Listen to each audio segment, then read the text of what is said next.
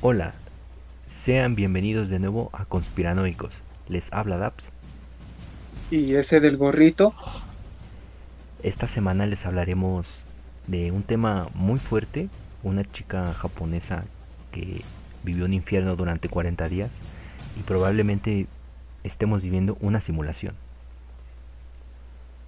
Antes de empezar, todas las opiniones emitidas en este podcast se basan y complementan las teorías, archivos y artículos de investigaciones serias de Internet. Buenas noches, Dabs. ¿Cómo estás el día de hoy? Muy bien, ese del gorrito, eh, gracias. ¿Y tú qué tal? ¿Cómo te ha ido? Pues muy bien, muchas gracias. Del tema de la semana pasada, ¿qué fue lo más impactante que escuchaste, Dabs? ¿Qué fue lo que te gustó? Eh, sinceramente me gusta, me, o sea, me gusta todo este tema del Club de los 27. Es curioso cómo todos estos talentosos artistas eh, pues van en eh, suben y de pronto van en declive y mueren a los 27 pero el que inauguró el club se me hizo el más interesante porque se, se cuenta que como lo mencionabas vendió su alma al diablo este Robert Johnson de hecho eh, pues se supone que todos estos clubes bueno pertenecientes al club deben de tener una pequeña característica. Deben ser personas que revolucionaron su género y lo peor es que tuvieron muertes trágicas, así como la que contabas de Hendrix, que se ahogó con su vómito, o como que yo conté de Valentín Elizalde, que precisamente murió a causa de una balacera. Robert Johnson, pues él murió envenenado por acostarse con la esposa del dueño de un bar pero sí es muy, muy misterioso todo lo que envuelve a este club. En efecto, además de que eh, todos llegando probablemente a la cúspide de sus carreras, siendo muy muy famosos, mm, todos probablemente no la mayoría eh, siendo estandartes del rock, eh, otros en géneros como el blues, como lo hacía el, el primero. Y Valentín Lizalde, un este, cantante, artista de el regional mexicano.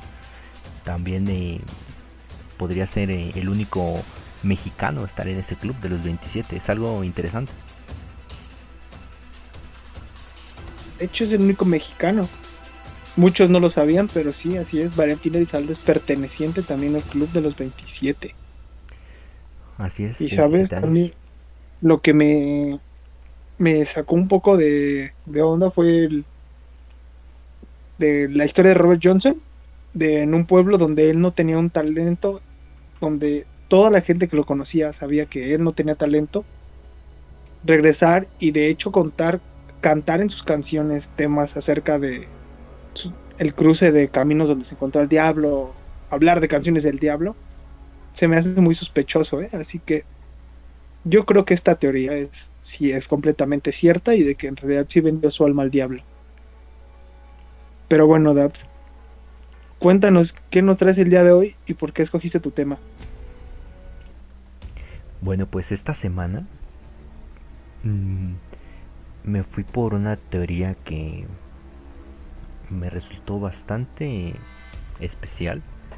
Eh, involucra que todo lo que vivimos, todo lo que está a nuestro alrededor, sea parte de una simulación.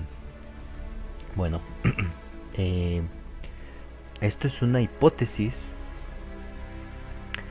que se llama hipótesis de simulación o el argumento de simulación o simulismo y propone que la realidad es una simulación del cual eh, los afectados por el simulante, o sea, el que controla, que controlaría todo esto, no están conscientes.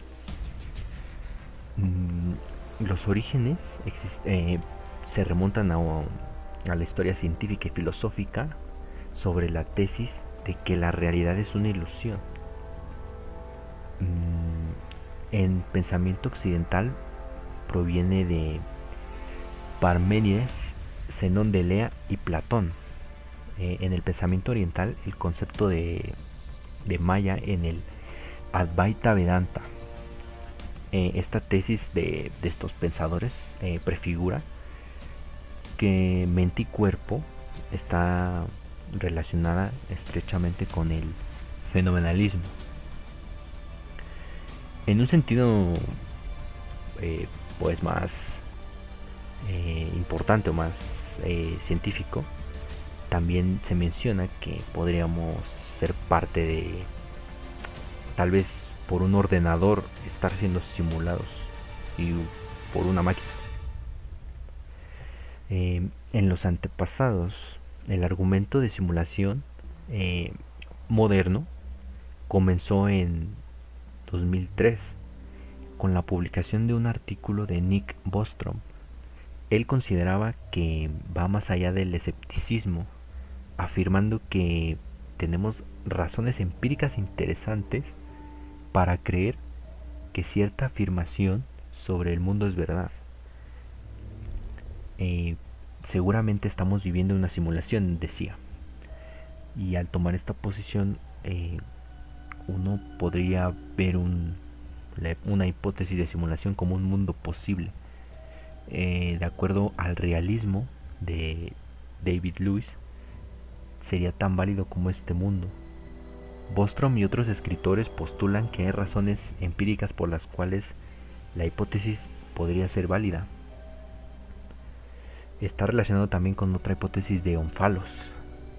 Señala que una civilización posthumana, tecnológicamente madura, tendría un enorme poder de cálculo si incluso un pequeño porcentaje de ellos debía de ejecutar simulaciones de antepasados, o sea, de simulaciones de alta fidelidad de la vida ancestral, que serían indistinguibles de la realidad, siendo nosotros.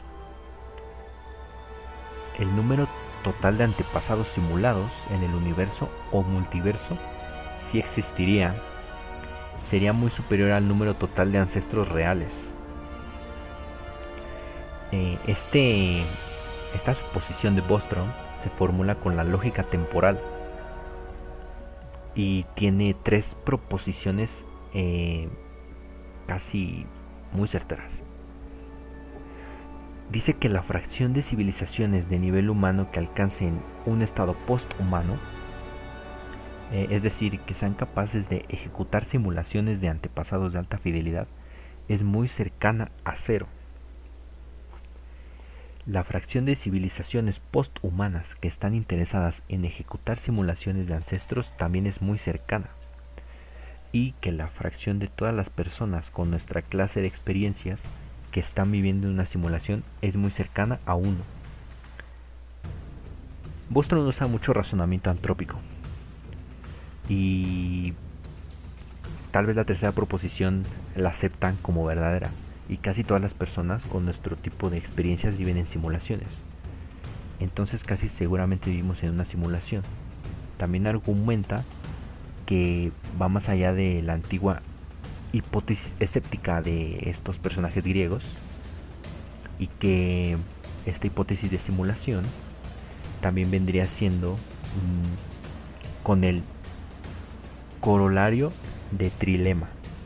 Y que esto es una otra postulación en la que dice que es casi seguro que nos extinguiremos antes de alcanzar la posthumanidad, que es verdadera y que debe de existir una fuerte convergencia con los destinos de civilizaciones avanzadas en las que mm, estén en nuestro futuro o tal vez en el futuro de la realidad paralela en la que nos estamos simulando. Otra proposición sugiere que la realidad podría ser una simulación quizás por computadora, a un grado indistinguible de nuestra verdadera, entre comillas, realidad. Contendría mentes conscientes de que podrían mm, saber o no que están viviendo dentro de una simulación. Eh, también afirman que es probable que estemos eh, viviendo en realidad tan esta simulación está tan bien hecha que funciona como una realidad tal cual tecnológicamente alcanzable eh, a la civilización posthumana que de la que afirmaba Bostrom que sería la encargada de estar realizando la simulación ahora mismo la realidad virtual es fácilmente distinguible de la experiencia de la verdadera realidad y los participantes nunca dudan acerca de la naturaleza de lo que experimentan. Sin embargo, la realidad simulada sería difícil o imposible de distinguir de la verdadera. Los tipos de simulación que afirman que esta teoría es cierta podría ser una interfaz ordenador-cerebro. Podría considerarse que cada visión de la realidad simulada podría ser a la vez un esquema dentro de cada simulación. O sea que todas podrían ser posibles.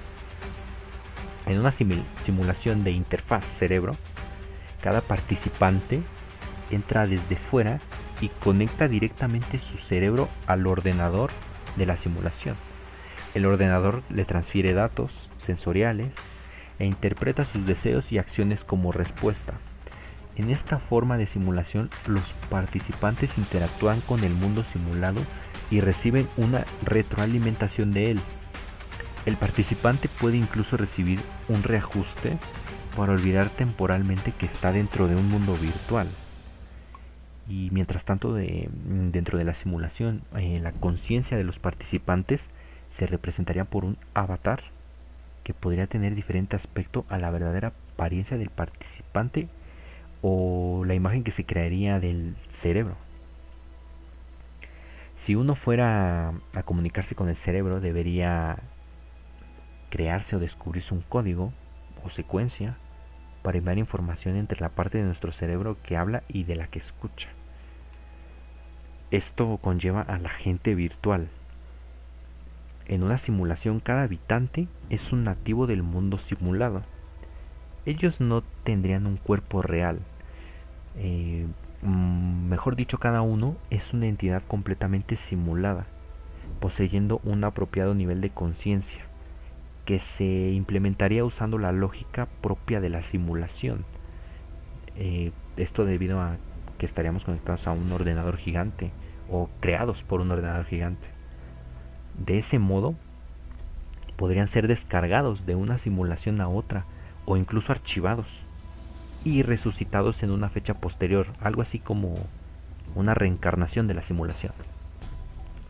También es posible que una entidad simulada pudiera moverse por completo fuera de la simulación por medios de transferencia mental a un cuerpo sintético.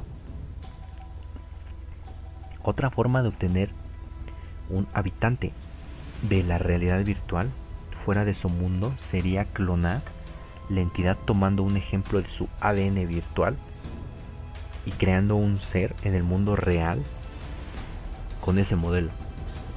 El resultado no traería la mente de la entidad fuera de la simulación, pero su cuerpo podría haber nacido en el mundo real.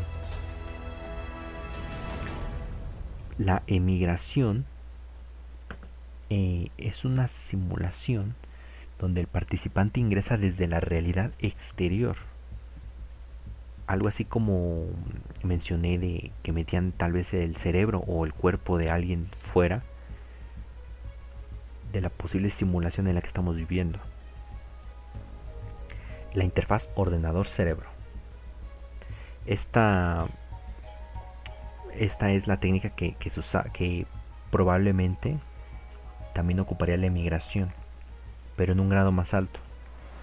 Al entrar, el participante puede utilizar una variedad de métodos hipotéticos para participar en la realidad simulada por medio de transferencia mental, para transferir temporalmente su procesamiento mental a una persona o avatar, en este caso, virtual.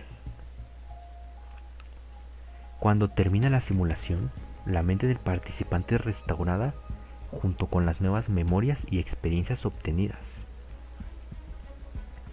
Además, em, mm, existe la opción de una realidad simulada que sea construida dramáticamente y modificadas al momento de que este participante se vaya moviendo conforme a la simulación para poder ayudarlo y que pueda interactuar con ya eh, los, los simulantes o los simulados dentro de esa posible realidad virtual. Eh, también hay una simulación de mezcla y esta está entrelazada entre varias conciencias externas de la que estarían viviendo dentro de la realidad simulada. Mm, la idea de que los seres humanos viven en una realidad simulada apareció por primera vez en la historia de El túnel bajo el mundo de Frederick Paul, publicada en 1955, y fue expandida por el roboticista Hans Moravec. Más tarde, Borston desarrolló este argumento que, del que hablamos al comienzo, argumentos muy muy filosóficos y antropológicos. Mm, pero posiblemente mm, algo en lo correcto o probablemente latentes con mm, las paradojas o las probabilidades que él maneja. El roboticista Movaret fue el primero en decir que los humanos podían recrear el pasado a través de una simulación muy avanzada. Esto también refuerza la teoría o la hipótesis que esta civilización, nuestra propia civilización posthumana más avanzada, esté simulando a sus antepasados. Diez años después de que Mobarek publicara este argumento, eh, surgieron muchas eh, contestaciones o para refutarlo o para reforzar las teorías decían que es posible que una civilización pueda crear simulación computarizada que contenga individuos con inteligencia artificial. Probablemente eh, esta simulación ejecutaría muchas o miles de millones de cálculos. Y esas simulaciones solo tendrían o dos, dos propósitos. Para investigación o solamente para diversión un individuo simulado dentro de la simulación no sabrá necesariamente que está dentro de esta. Vive su vida diaria en lo que considera que es el mundo real, entre comillas. Entonces, la pregunta crucial es si uno acepta que al menos una de dos son posibles, ¿cuál de las siguientes es más probable? Somos una civilización que desarrolla simulaciones de inteligencia artificial, pero tal vez estemos dentro de una simulación a su vez. Sería algo, es algo muy hasta confuso en cierto punto, pero podríamos estar creando simulaciones dentro de más simulaciones. Eh, somos una de las muchas o tal vez miles de millones de simulaciones que se han ejecutado. Eh, alguna raza inteligente eh, llegó al nivel tecnológico donde se puedan realizar simulaciones con semejantes cálculos y exactitudes de una realidad. Y si esas razas llegaron a ese nivel habrá otra raza superior haciéndoles otra simulación estamos casi seguramente en demasiados bucles. Finalmente, eh, una teoría llamada punto omega dice que algunos piensan que un escenario improbable eh, podría ser esto de una simulación dentro de otra simulación de una civilización más avanzada. Esto ya traería consigo muchos, tal vez, paradojas y problemas además de que podría hasta colapsar nuestro universo o nuestra realidad debido a que ya estarían, realizando demasiados cálculos eh, el ordenador o simplemente se colapsaría por realizar muchas simulaciones dentro de más simulaciones. Y pues mm, tal vez esta simulación en la que estemos esté muy bien hecha o no estemos en ninguna simulación. ¿Qué opinas de este tema algo muy profundo, muy denso, ese del gorrito? Un tema bastante confuso, ¿eh? eh puede que sí estemos viviendo en una simulación y que de hecho no nos estemos dando cuenta. O incluso decir que, que todo esto está como, ¿cómo te explico? Destinado a ser como tenía que ser. Todo ya escrito Así es, algo probablemente que nunca nos enteraremos porque sea una realidad simulada por alguien superior. Y bueno, eh, ese fue mi tema. Y ahora, esta semana, ¿qué nos traes ese del gorrito? Entonces, Daps, yo el tema que te traigo hoy lo titulan como 40 días en el infierno. Ese tema que traigo es a mi parecer uno de los peores, de los más terribles que haya leído ¿eh? hasta el momento. Y lo más grave es que todo esto le sucedió a una pequeña chica de tan solo 17 años de edad. A tal grado, y no es porque de verdad, o bueno, si lo he escuchado, lo he leído, te juro que te creía que solo es como una película de terror de ese estilo género gore por todo lo que se narra. Y también estamos hablando de personas, bueno, no sé si se le pueda considerar personas, pero gente desagradable, güey, que se atrevió a tanto.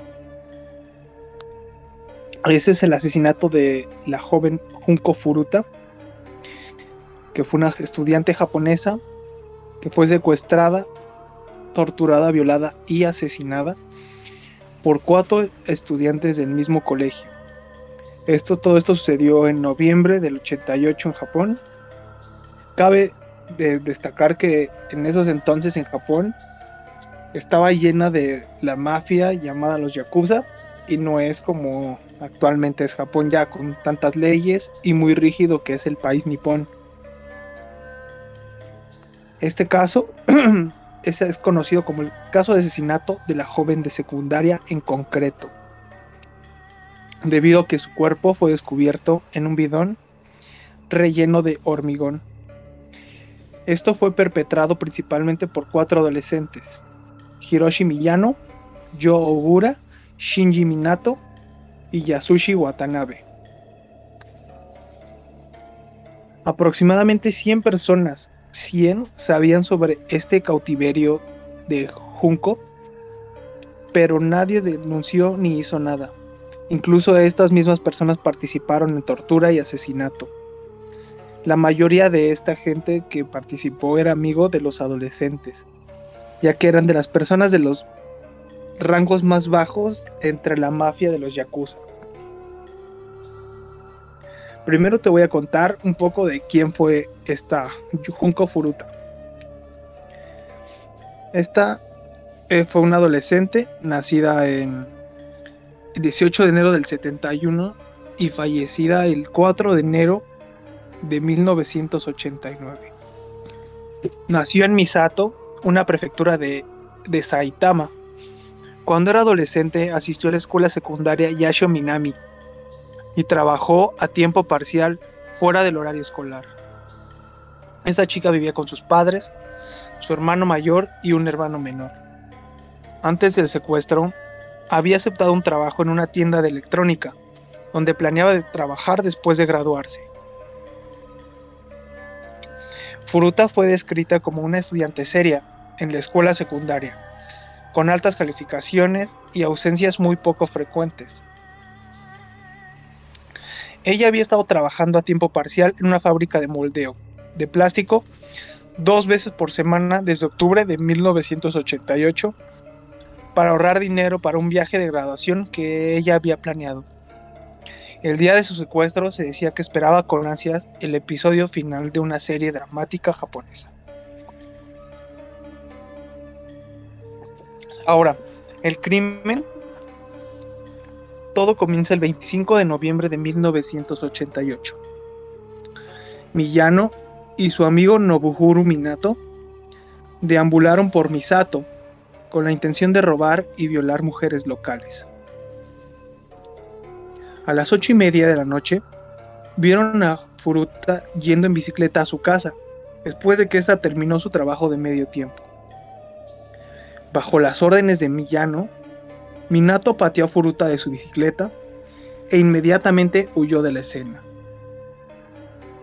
Miyano, bajo el pretexto de que era una coincidencia que había presenciado este ataque, se acercó a Furuta y le ofreció llevarla a su casa a salvo. Ella, al aceptar esta oferta, no sabía que Miyano la estaba llevando a un almacén cercano, donde reveló sus conexiones con, con los Yakuza. Miyano amenazó con matarla cuando la violó en el almacén y una vez más en un hotel cercano. Desde el hotel, Miyano llamó a Minato y a sus otros amigos, Yo Ogura y Yasushi Watanabe. Se ejecutó la violación. Según los informes, Ogura le pidió a Miyano que le mantuviera en cautiverio para permitir que numerosos hombres abusaran sexualmente de ella. El grupo tenía antecedentes de violación en grupo y recientemente habían secuestrado y violado a otra niña que se fue liberada después. Para recalcar esto, eh, atacaron a ella porque precisamente esta Furuta rechazó a Millano que iban juntos en la escuela en el mismo salón. Alrededor de las 3 de la mañana, Millano llevó a Furuta a un parque cercano, donde Minato, Ogura y Watanabe estaban esperando. Habían recogido la dirección de su casa, de un cuaderno en su mochila, y le dijeron que sabía dónde vivía, y que los miembros de los Yakuza matarían a su familia si intentaba escapar. Los cuatro muchachos la dominaron y la llevaron a una casa en el distrito Ayase de Adachi, donde fue violada en grupo. La casa era propiedad de los padres de Minato, ya que pronto se convirtió en el lugar habitual de las pandillas. El 27 de noviembre, los padres de Junko contactaron con la policía sobre la desaparición de su hija. Para desalentar la investigación, los secuestradores la obligaron a llamar a su madre. Esta se vio obligada a decir que se había escapado, pero estaba a salvo y que ésta se quedaba con un amigo. Ella también se vio obligada a pedirle a su madre que detuviera la investigación policial sobre su desaparición. Cuando los padres de Minato estuvieron presentes, Junko se vio obligada a hacerse pasar por la novia de uno de los secuestradores. Más tarde, abandonaron esta pretensión cuando quedó claro que los padres de Minato no los denunciarían a la policía. Ellos declararon que no intervinieron porque eran conscientes de las conexiones yakuza de Millano y temían represalias y porque su propio hijo era cada vez más violento hacia él. El hermano de Minato también estaba al tanto de la situación, pero nadie hizo nada para evitarlo. Esta chica permaneció cautiva en la residencia durante 40 días, tiempo durante el cual fue violada y torturada. El grupo responsable también invitó y alentó a otros amigos yakuza a atormentar a Junko. Más tarde se dijo que más de 100 hombres habían participado en la violación y la tortura. Según las declaraciones de los jóvenes en el juicio, los cuatro violaron y vejaron a Junko de diversas maneras. Entre ellas, la introducción de cuerpos extraños, incluyendo una barra de hierro en su vagina, obligarla a beber su propia orina, alimentarla con cucarachas, inserción de artefactos pirotécnicos en el recto y posteriormente prenderlos forzar a Junko a masturbarse frente a ellos y obligarla a bailar y cantar canciones mientras ellos la golpeaban.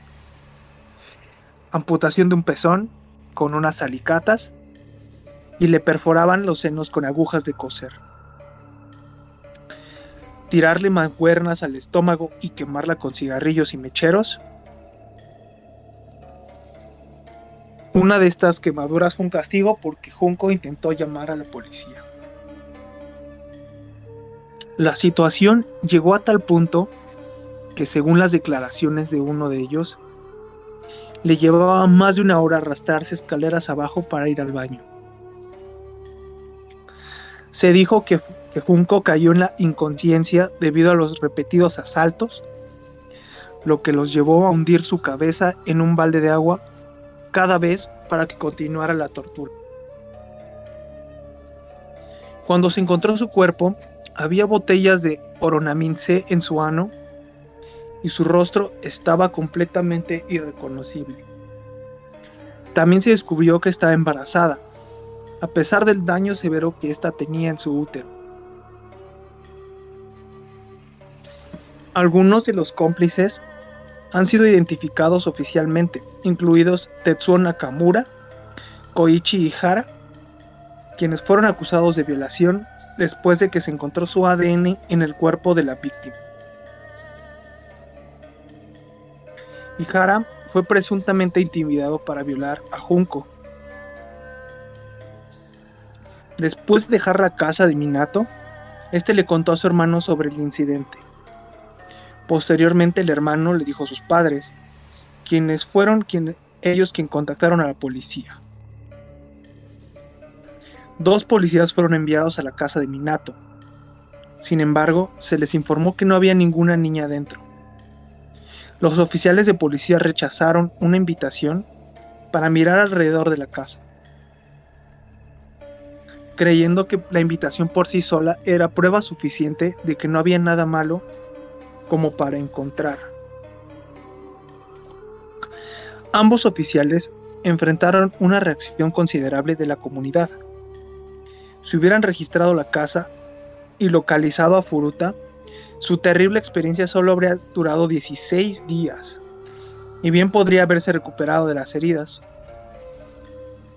Estos dos oficiales fueron despedidos por no seguir el procedimiento. A principios de diciembre, Junko intentó llamar a la policía. Sin embargo, fue descubierta por Millano antes de que pudiera decir algo. Cuando la policía volvió a llamar, Millano les informó que la llamada de emergencias original fue un error. Como castigo por contactar a las autoridades, los atacantes le rociaron sus piernas con pies, sus piernas y pies con líquidos de encendedor y a estas les prendieron fuego. También empujaron una botella grande en su ano, causándole un sangrado severo. Según los informes, tuvo convulsiones. Y durante su juicio declararon que pensaban que estaba fingiendo un ataque epiléptico, por lo que le prendieron en fuego nuevamente. A pesar de esto, sobrevivió a estas heridas, y esta continuó siendo violada y torturada. Se informó que Junco le pidió a sus captores en múltiples ocasiones que la mataran y acabaran con esto, pero ellos se negaron en cambio, la obligaban a dormir afuera de un balcón durante el invierno e incluso la encerraron en un congelador. Uno de los secuestradores le dijo a la corte que sus manos y piernas estaban tan dañadas que le llevó más de una hora arrastrar escaleras abajo al baño, debido a la gravedad de la tortura. Finalmente esta perdió el control de la vejiga y el de sus esfínteres, por lo que posteriormente fue golpeada por ensuciar las alfombras. Tampoco podía beber ni consumir agua o alimentos, ya que los vomitaba después de cada intento, por lo cual esta chica recibió más y más palizas. La brutalidad de estos ataques alteró drásticamente la apariencia de Junko. Su cara estaba tan hinchada que era difícil distinguir sus rasgos. Su cuerpo también estaba severamente lisiado, emitiendo un olor a putrefacción, lo que causó que los cuatro jóvenes perdieran el interés sexual en ella. Como resultado, los jóvenes secuestraron y violaron a un grupo a una mujer de 19 años como Junco, que se dirigía a su casa del trabajo. el 4 de enero de 1989, Junko fue retada a jugar al Mahjong, ya que no solo ocupaban destruirla físicamente, sino también mentalmente. Pero después de este, de este juego, Hiroshi Miyano, al perder, decidió desahogar su ira contra Junko. En este punto, ella apenas estaba viva. Debido a la frustración, los muchachos la golpearon con una barra de hierro, la patearon y golpearon, y colocaron dos velas cortas en sus párpados, quemándolos con cera caliente. La pusieron de pie y le golpearon los pies con un palo. En este punto, ella cayó sobre una unidad de estéreo y colapsó con en un ataque de convulsiones. Como estaba sangrando profusamente y el pus emergía de sus quemaduras infectadas, los cuatro muchachos se cubrieron las manos con bolsas de plástico que estaban pegadas con cinta adhesiva en sus muñecas. Continuaron golpeándola y dejaron caer una pelota de ejercicios de hierro sobre su estómago varias veces. Le vertieron líquido para encendedores sobre los muslos, los brazos y la cara y el estómago, y una vez más le volvieron a prender. Junko supuestamente hizo intentos de apagar el fuego, pero gradualmente dejó de responder.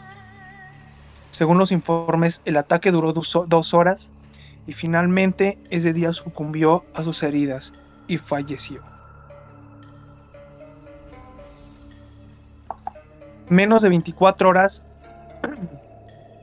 después de su muerte, el hermano Nobaharu, Nobaharu Minato lo llamó para decirle que Junko parecía estar muerta. Temerosos de ser penalizados por asesinato, el grupo envolvió su cuerpo en mantas y lo metió en una bolsa de viaje. Le pusieron su cuerpo en un tonel de 208 litros y lo llenaron con concreto húmedo. Alrededor de las 8 pm cargaron y finalmente depositaron el tambor en un camión de cemento en Koto, en Tokio. El 23 de enero de 1989, Hiroshi Miyano y Joe Ogura fueron arrestados por la violación en grupo de la mujer de 19 años que habían secuestrado en diciembre El 29 de marzo, dos agentes de la policía fueron a interrogarlos, ya que se había encontrado ropa interior femenina en sus direcciones. Durante el interrogatorio, uno de los oficiales llevó a Millano a creer que la policía estaba al tanto de un asesinato cometido por él, pensando que Joe Gura había confesado los crímenes contra Junko. Millano le dijo a la policía dónde encontrar el cuerpo. La policía quedó inicialmente perpleja por la confesión, ya que se referían al asesinato de una mujer diferente y su hijo de 7 años, que ocurrió nueve días antes del secuestro de Junco. Ese caso aún sigue sin resolverse. La policía encontró el tonel que contenía el cuerpo al día siguiente. Fue identificado a través de huellas dactilares. El 1 de abril de 1989 Ogura fue arrestado por agresión sexual por separado y posteriormente arrestado de nuevo por el asesinato de Junko. El arresto de Yasushi Watanabe y Nobuharu Minato, el hermano de Minato, fueron los hechos que sucedieron después. Esto fue el brutal secuestro y tortura de Junko Furuta.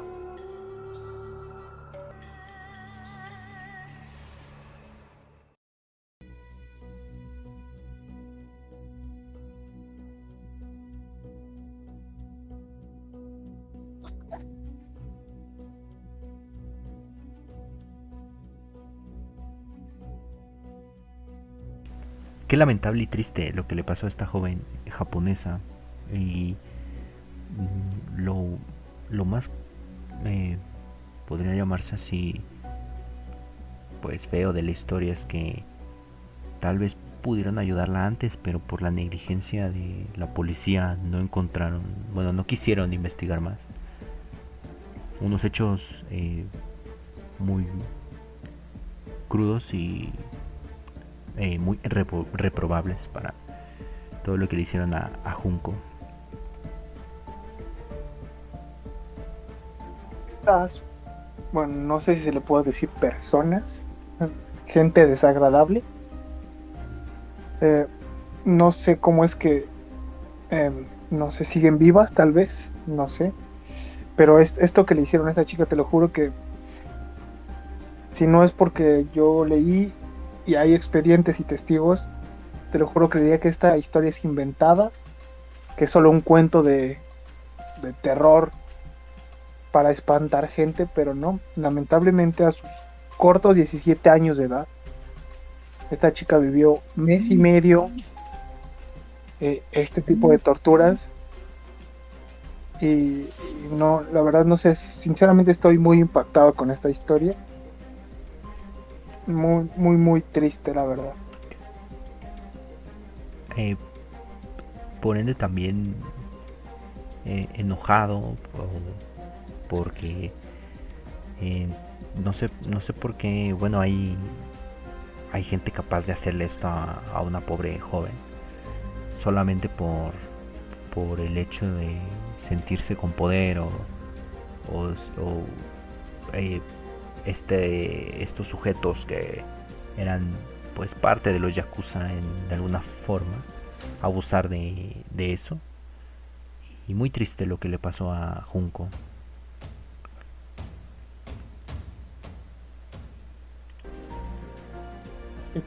pues así es como termina mi tema de los 40 días que vivió esta chica en el infierno. Y bueno, esto ha sido todo por esta semana. Muchas gracias por seguir dando play cada semana. Me despido, yo soy Daps. Y yo soy del gorrito. Y no se les olvide seguirnos en nuestra página en Instagram, conspiranoic-cos, y en nuestra página en Facebook como Conspiranoicos Podcast. Hasta la próxima. Hasta la próxima.